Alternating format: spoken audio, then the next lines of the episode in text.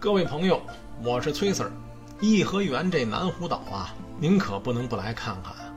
首先，您看这只铜牛，是乾隆爷为了镇湖命人铸造的。接着，南面啊，这儿有座大亭子，据说是中国目前最大的亭式建筑，学名啊叫阔如亭，俗称呢八方亭。据说这南湖岛像是一只乌龟，这阔如亭呢就是这乌龟的头。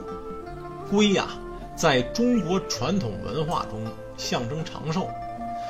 乾隆爷之所以这样安排啊，估计也是为了给他妈妈祝寿，寓意啊停留住长寿之意吧。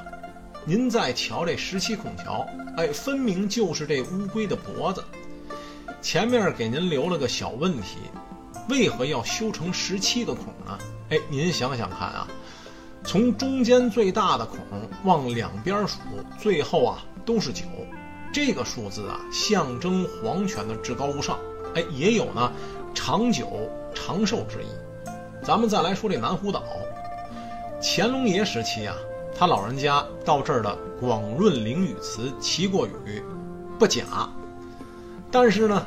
等到了慈禧老佛爷那会儿啊，为了能够把海军军费啊用到重修这清漪园上，他愣是把这重修园子之事啊与组建北洋、南洋海军的国事扯到了一起。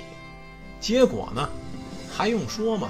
一八九四中日甲午战争惨败啊！您看这含虚堂，慈禧在这儿啊，还检阅过水师的操演呢。您说这昆明湖它能和海洋相比吗？那小火轮的船能和战舰相比吗？哎，这不就是闹着玩吗？哎，得嘞，各位，南湖岛啊，就聊到这儿吧，咱们接着走着聊。